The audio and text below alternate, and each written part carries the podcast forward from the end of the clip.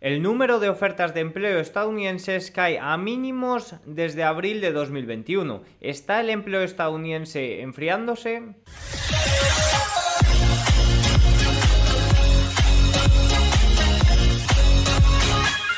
Muy buenas a todos y bienvenidos un día más al canal. Hoy ha sido un día de datos bastante, bastante malos en las manufacturas tanto de Occidente como de un país emergente como es China, que ha tenido datos como por ejemplo el PMI chino Kaizen, que ayer Kaizen, perdonad, que ayer conocíamos los datos generales y este se trata de los datos oficiales y este se trata de un dato algo más privado, ha caído por debajo de la zona de 50, la zona conocida como contracción. Eso evidentemente ha afectado mucho a los mercados europeos que de primera ya han venido castigados. Y luego los datos de PMI europeos tampoco han sido muy halagüeños, igual que los datos de PMI del, eh, del PMI ISM manufacturero estadounidense, que ha salido por debajo de lo esperado. Sí que es cierto que por encima del dato del mes anterior, pero por debajo de lo que se esperaba para el día de hoy. Y para culminar, las ofertas de empleo están en mínimos desde abril de 2021. Como digo, no han sido datos muy relevantes los del día de hoy, pero sí que es cierto que dentro del sector de las manufacturas se han visto unos muy malos datos. Continuaremos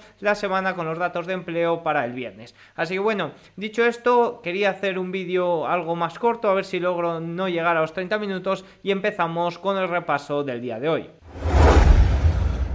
Lo primero, el primer dato que hemos tenido ha sido el PMI China de China Caixin. El PMI manufacturero general Caixin de China cayó a 49,2 en julio de 2023, desde el 50,5 de junio, incumpliendo las estimaciones de mercado de 50,3 y alcanzando su lectura más baja en seis meses, es decir, su lectura más baja desde eh, que se inició esta recuperación post-pandémica que de momento vemos como no está teniendo mucho éxito. También fue la primera caída de la actividad de la fábrica desde abril ya que los nuevos pedidos cayeron después de crecer en los dos meses anteriores. Las ventas exteriores se contrajeron más desde septiembre de 2022 y los niveles de compra se redujeron por primera vez desde enero. El empleo disminuyó por quinto mes consecutivo mientras que la cartera de pedidos se mantuvo estable. Los plazos de entrega empeoraron un poco ya que algunos proveedores redujeron sus niveles de existencias. En cuanto a los precios, el coste de los insumos bajó por cuarto mes consecutivo y los gastos de producción disminuyeron aún más gracias a estrategias competitivas de fijación de precios.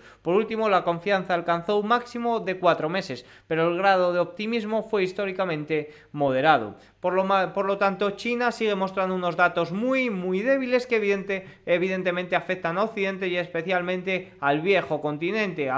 Y recordemos que de las eh, empresas de Eurostock 600, el 21% de, de, esas compañías, de esos ingresos, dependen de Asia, por lo que el movimiento es bastante, bastante eh, correlacionado. Al igual que por ejemplo, una de las grandes empresas que es Louis Vuitton, que en el día de hoy se ha visto muy afectado simplemente por estos datos. Si os vamos a eso, a la eurozona, el PMI manufacturero cayó a 42,7, ojo, 42,7 desde el 43,4 anterior, unos datos horrendos, horrorosos, el más bajo en tres años y apuntando a un año completo de contracciones consecutivas en el sector manufacturero, ya que los mayores costes de los préstamos del Banco Central Europeo siguieron afectando. En general, tanto a Occidente como a la eurozona le están salvando, bueno, a la eurozona ni eso, un poco los servicios, pero las manufacturas apuntan a una recesión de caballo. El descenso de los nuevos pedidos se redujo a uno de los ritmos más rápidos desde el año 2009, ampliando la brecha con la caída de la producción y señalando más descensos en la producción futura, a medida que los trabajos atrasados seguían despejándose para mantener los niveles operativos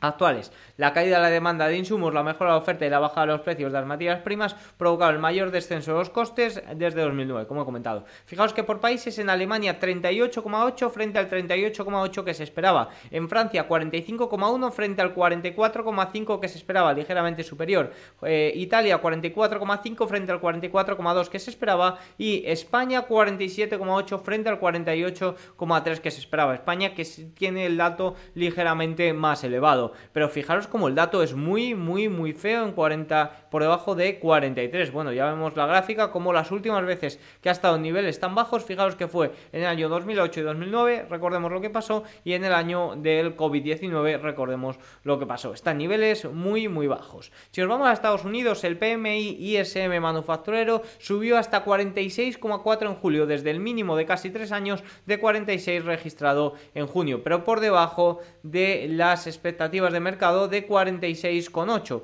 La lectura apuntó al noveno mes consecutivo de contracción de la actividad fabril, ya que la demanda sigue siendo débil, la producción se ralentizó por falta de trabajo y los proveedores siguen teniendo eh, capacidad. Los nuevos pedidos, la producción, el empleo, las existencias y la cartera de pedidos se contrajeron algo menos, mientras que los precios bajaron a un ritmo menor.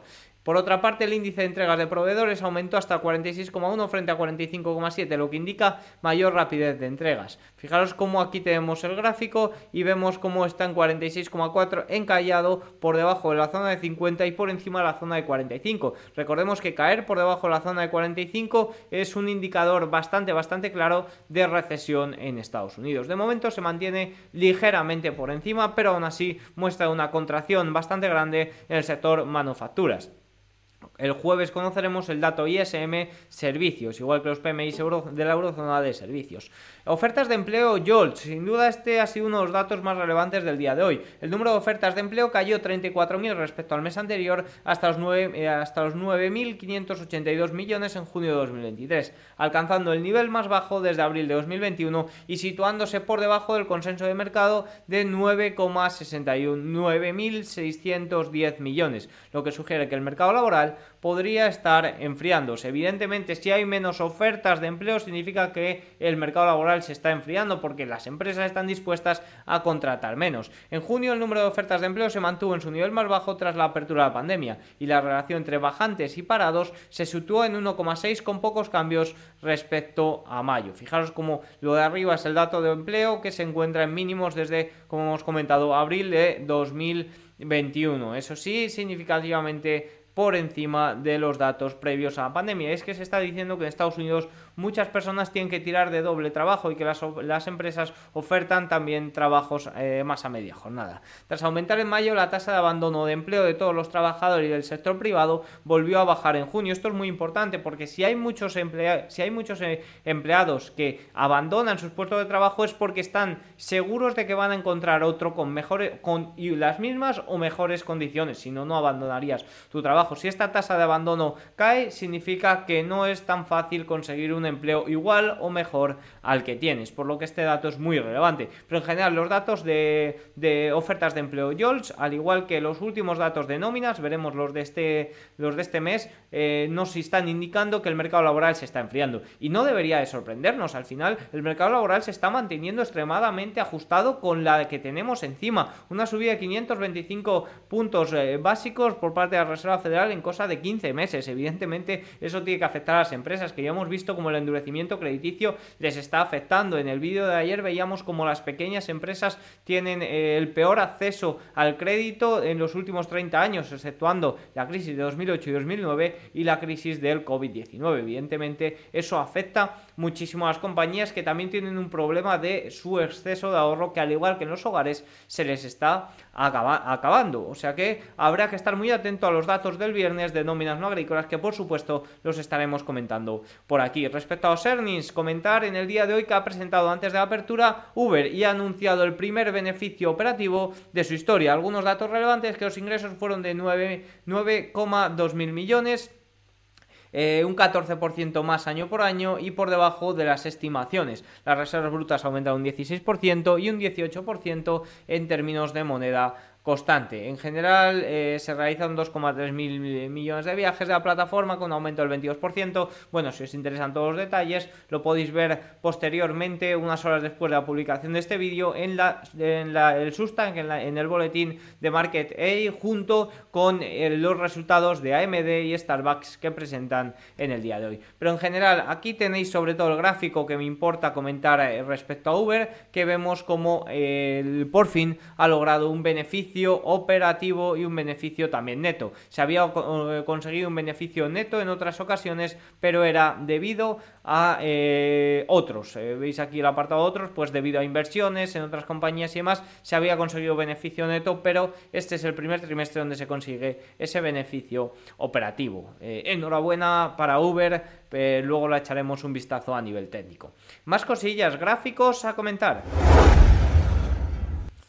A nivel macroeconómico, el Banco de la Reserva de Australia mantuvo estable su tipo de interés oficial por segundo mes consecutivo. Los datos recientes son coherentes con el retorno a la inflación al rango del objetivo del 2,3% en el horizonte de previsión y con el mantenimiento del crecimiento de la producción y el empleo. Esto evidentemente ha hecho caer al dólar australiano frente al dólar estadounidense. Más puntos. Varían las estimaciones entre unas casas y análisis, pero entre unas casas de análisis y otras, pero todas coinciden que el ahorro se está agotando. Según Morgan Stanley, el 29% de los consumidores ya no tiene ahorro. Recordábamos que ayer también veíamos más indicadores de la situación del exceso de ahorro de los estadounidenses. Y es que la situación es bastante preocupante cuando todas las casas de análisis coinciden en que la situación va para abajo, en que el exceso de ahorro se está agotando. Algunas varían de cuándo se llegará a ese final, pero todas apuntan en la misma dirección. Gráfico número 3. La morosidad hipotecaria sigue siendo baja pese al incremento del tanto por ciento de interés. Sí que es cierto que se están eh, preparando para ello los bancos, pero de momento la cosa sigue siendo baja. ¿Por qué? Porque los hogares siguen teniendo pues ese exceso de ahorro, siguen teniendo una tasa de ahorro bastante importante, bastante justa, pero todavía fiable y siguen teniendo lo más importante, empleo. Si mientras que tengas empleo, aunque vayas al día, puedes ir haciendo frente a tus pagos. El problema vendrá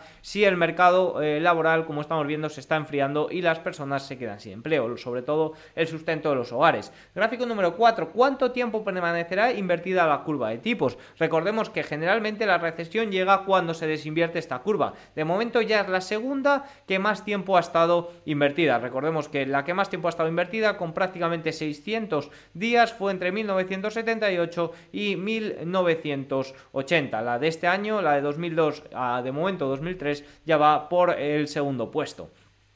El indicador de inflación de Reserva Federal de Nueva York, que trata de captar la tendencia subyacente denominado tendencia subyacente multivariante, cayó al 2,9% en junio frente al 3,2% revisado a la baja en mayo. Esto es evidentemente una muy buena noticia para la desinflación de, eh, de Estados Unidos y una muy buena noticia también para que la Reserva Federal deje por fin los tipos quietos, al igual que es una buena noticia para ello los datos de ofertas de empleo del día de hoy. Si el mercado laboral se enfría, la Reserva Federal no va a tener margen para subir más los tipos de interés por mucho que la economía estadounidense siga siendo eh, resiliente. Eh, y respecto a si la economía estadounidense sigue siendo resiliente, fijaros en la estimación del modelo del PIB para, eh, bueno, GDP Now, para el crecimiento del PIB en el tercer trimestre, que ha saltado del 3,9% del 3,5% del 28 de julio. Esto es lo que se estima. Recordemos que de momento vamos con la primera revisión del segundo trimestre en Estados Unidos, que ha salido en un 2,4% eh, por encima de lo esperado. Pero bueno, pues ya se están pronosticando por parte de... Eh, del modelo GDP Now para el tercer trimestre del año 2023. Respecto a la recesión, como comentaba en el vídeo de ayer, haré un vídeo especial sobre ello, especial de la situación de la no recesión, por qué no hay recesión en estos momentos y evidentemente por qué la situación a nivel fontanería de mercado es sigue siendo bastante preocupante aunque no haya recesión. Que eso, eso no significa que el mercado no eh, tenga por qué seguir subiendo, que ahora también veremos algunos gráficos sobre ello, pero sí que es cierto que a nivel macro las eh, preocupaciones son grandes. Las ventas minoristas interanuales del eh, Redbook, eh, un indicador semanal de las ventas eh, minoristas, que no miro mucho, pero oye, de vez en cuando hay que darle un vistazo, han vuelto a terreno positivo la semana pasada con un aumento del 0,1%. Bueno, una disminución del 0,1% a un aumento del 0,1% no me es mucha diferencia. Gráfico número 8. Solo el 11% de la deuda de los hogares estadounidenses tiene el tipo de interés variable. Este es uno de los puntos por lo que no hay recesión y porque los hogares se mantienen resilientes y por tanto el gasto del consumidor. Esto significa que la inmensa mayoría de los estadounidenses con hipotecas a tipo fijo, préstamos para compra de automóviles o préstamos estudiantes no se han visto afectados por las 11 subidas de tipos de la Reserva Federal que se han traducido en 500 puntos básicos al alza. Más, más gráficos, el, cofundador de Airbnb vendió 516.600 666 acciones, aproximadamente el 25% de lo que posee, por un valor aproximado de 77 millones de dólares. Anteriormente, la empresa había registrado una actividad total de operaciones con información privilegiada en los últimos 12 meses de 0 compras y 92 ventas. En Estados Unidos, los bienes de consumo básico fueron objeto de fuertes ventas netas durante la semana, impulsadas por las ventas largas y cortas. Em, la las ventas neta teórica de la semana pasada fue la mayor desde diciembre de 2021 y se sitúa en el percentil 97 de los últimos 5 años, según Goldman Sachs. Más puntos, y este es un gráfico muy muy importante. El rendimiento a 10 años estadounidense vuelve a situarse por encima del 4%. En algún momento esta gran divergencia se deberá corregir y tiene pinta de que será con un movimiento de ambos. Los bonos no tienen mucho margen ante el posible, más que posible, pivot de la Reserva Federal a corto plazo y el Nasdaq sobrecomprado necesitaría una corrección. Evidentemente también los rendimientos de los bonos a, 4, eh, 10 años por encima del 4% está muy ligado a lo que está sucediendo en Japón con ese tensionamiento, con ese eh, problema resuelto a medias, que para mí no han resuelto ni mucho menos el problema y que está generando tensión en el mercado de los bonos, sobre todo japonés y sobre todo también estadounidense. Pero evidentemente la divergencia es bastante grande y yo, sinceramente, lo que pienso es que habrá una. Eh, se volverán a unir, pero por parte de ambos. Los bonos no tienen mucho margen a la baja tampoco, porque el posible pivot de la Fed está cada vez más cerca y el Nasdaq, tan sobrecomprado, evidentemente en algún momento deberá corregir. ¿Esto significa que vaya a ser mañana? Ni mucho menos, pero en algún momento el Nasdaq deberá corregir. Las acciones de la banca regional acaban de registrar su mejor rendimiento mensual desde noviembre de 2016, terminando con una subida de más del 18% según el índice KBW de banca regional. Más puntos, el posicionamiento agregado de renta variable los CTA volvió a subir la semana pasada y ahora está en su nivel más alto desde febrero de 2020. Esto evidentemente es un punto positivo a futuro para la renta variable.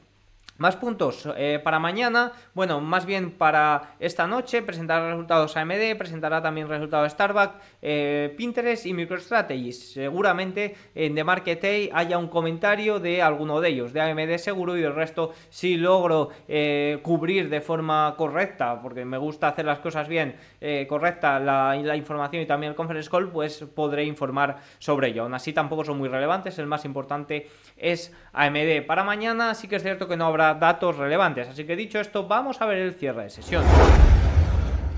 En estos momentos eh, son las 21.32 hora española, 15.32 horario ET. Y vamos con el cierre de sesión. Empezamos por Europa, que ya ha cerrado el DAX un 1,26% a la baja. Ya he comentado las razones de la caída de los mercados europeos. Fundamentalmente ese débil dato de PMI chino. Ya sabéis que entre el 21 y el 25% de los ingresos de Eurostock 600 dependen de eh, la parte asiática, sobre todo y especialmente de China.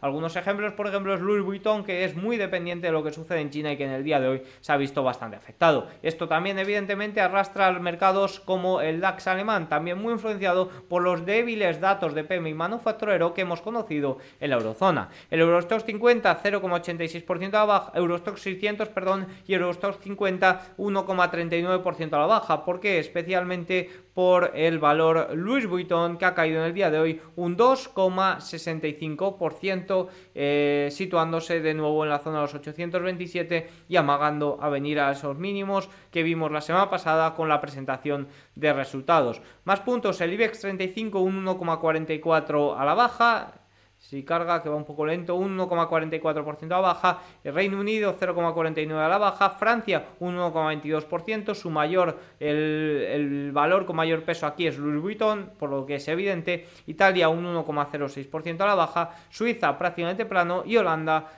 0,52% eh, a baja. Si os vamos previamente a lo que ha sucedido en China, fijaos que el Hansen rompió esta línea de tendencia bastante, bastante clara y en el día de hoy 0,34% a baja con esos débiles datos eh, chinos. Pero ya sabéis que el Hansen está eh, ponderado sobre todo por tecnología, que se está viendo beneficiada por la posibilidad de estímulos, por lo que unos malos datos económicos en China podrían traer mayores estímulos, por lo que se podrían ser positivos y sobre todo esa multa que se puso Group que parece ser el fin de la represión a las tecnologías chinas. Nifty indio cae un 0,10% y eh, el Nikkei japonés sube un 0,2%. Vamos con Wall Street, como digo, a falta de 26 minutos para el cierre, el Dow Jones sube un 0,17%, S&P 500 pierde un 0,18%, Nasdaq 0,09% en lo que parece un día que no tendrá mucho movimiento, Composite 0,29% a la baja, Russell 2000 0,55% a la baja. Va un pelín lento eh, TradingView. En general supongo que el ordenador ya que lleva encendido pues desde las 7 de la mañana. Por sectores, bueno, antes vamos por capitalización. Esto es por país, perdonad por capitalización vemos como las micro y las mega eh, son las que mejor se están comportando el día de hoy y evidentemente las small y las nano, las más pequeñas, eh, las que peor lo están haciendo en el día de hoy. Un poco corrección a lo que vimos en el día de ayer. Por sectores industrial y tecnología, lo único que se salva, materiales básicos y utilities, además de cíclicas y energéticas, lo peor. Y es que si nos vamos a las energéticas, el petróleo en el día de hoy está corrigiendo un 0,24% después de que ayer se plantara en una zona de resistencia importante como son los 81-82 dólares. Veremos si hace una pequeña corrección para eh, tratar de romperlo. Evidentemente hay mucha tensión en el mercado, sobre todo en los valores de larga duración, que pondrán sobre todo el Nasdaq, porque el rendimiento del bono a 10 años está por encima del 4%, subiendo en el día de hoy un 1,92%. Y es que los bonos de rendimiento a 10 años japoneses se mantienen por encima de ese límite flexible de 0,5%, eh, se mantiene el 0,59%, prácticamente 0,6%. Si no comprendéis lo que está sucediendo en Japón, tenéis un vídeo en mi perfil especial explicando lo que sucede aquí. El VIX en el día de hoy repunta un 1,54%. Recordemos que en el mes de agosto y septiembre es cuando más cambios suele haber en el VIX. Más puntos el oro en el día de hoy cayendo un 1,04%. ¿Por qué? Pues porque el dólar está teniendo un nuevo día al alza, subiendo un 0,36%. El movimiento al alza, tanto del dólar como el rendimiento del bono a 10 años, está influenciado con lo que sucede en Japón y con la, busca, la búsqueda de seguridad que nos proporciona siempre el dólar. Y evidentemente, si miramos el oro contra el dólar, pues en estos momentos está corrigiendo. Ojo porque está haciendo un patrón muy interesante. Me interesa bastante o eh, soy bastante optimista con el oro por lo que lo seguiría con bastante atención. Por último, vamos a dar un vistazo a los eh, valores Big Tech y también a Uber que ha presentado resultados en el día de hoy. Vamos con Uber. Empezamos con Uber Uber en el día de hoy ya hemos visto cómo ha presentado el primer trimestre con beneficio operativo y está cayendo un 6. Aquí vemos cómo está cayendo un 6%. Sí que es cierto que después de un rally bastante, bastante interesante en las últimas semanas que lo sitúa en la zona de 46, cayendo hacia la media exponencial de 21 sesiones. Recordemos también que el día de, ayer lo comentaba que estoy muy pendiente del uranio, las tensiones que están sucediendo en, en Níger, que es uno de los principales proveedores de, uranio para la Unión Europea podrían impulsar el precio de, eh, de, esta materia prima, por lo que no es recomendación de compra ni mucho menos, pero sí que os digo que podéis echarle un ojo a ver si os parece interesante. Y por último, un pequeño vistazo a cómo lo están haciendo las grandes, Apple que presenta resultados el jueves 0,26 a la baja, Microsoft 0,40, Amazon 1,27 a la baja, Nvidia 0,23 a la baja, Google 0,67, Meta un 1,5 y Tesla un 2,28% a la baja. Y vamos a parar de usar TradingView porque prácticamente no me carga. Así que bueno, tampoco está siendo un día de mucho movimiento, o sea que no, no pasa nada porque por un día tampoco lo muestre, ya mañana lo mostraré. Así que nada, mañana no habrá datos importantes, el jueves sí que tendremos esos PMIs de servicios, tanto en la Eurozona como en Reino Unido, y el ISM de servicios. Además de eh, es el día previo a los datos de empleo, por lo que también conoceremos algunos datos relevantes sobre ello. Eh, y evidentemente los resultados de Apple y de Amazon que sean lo que marque la semana. Por lo que esta semana estará marcada sobre todo al final con nóminas de empleo, resultados de Apple y resultados de Amazon. Dicho esto, vigilar ese 4% del rendimiento del bono a 10 años, que sobre todo es la clave de eh, los movimientos y de cómo está afectando al Nasdaq. Tienen todos los datos, espero que os haya gustado el vídeo, si es así, hacedmelo saber con un like, con un comentario y nos vemos mañana. Chao.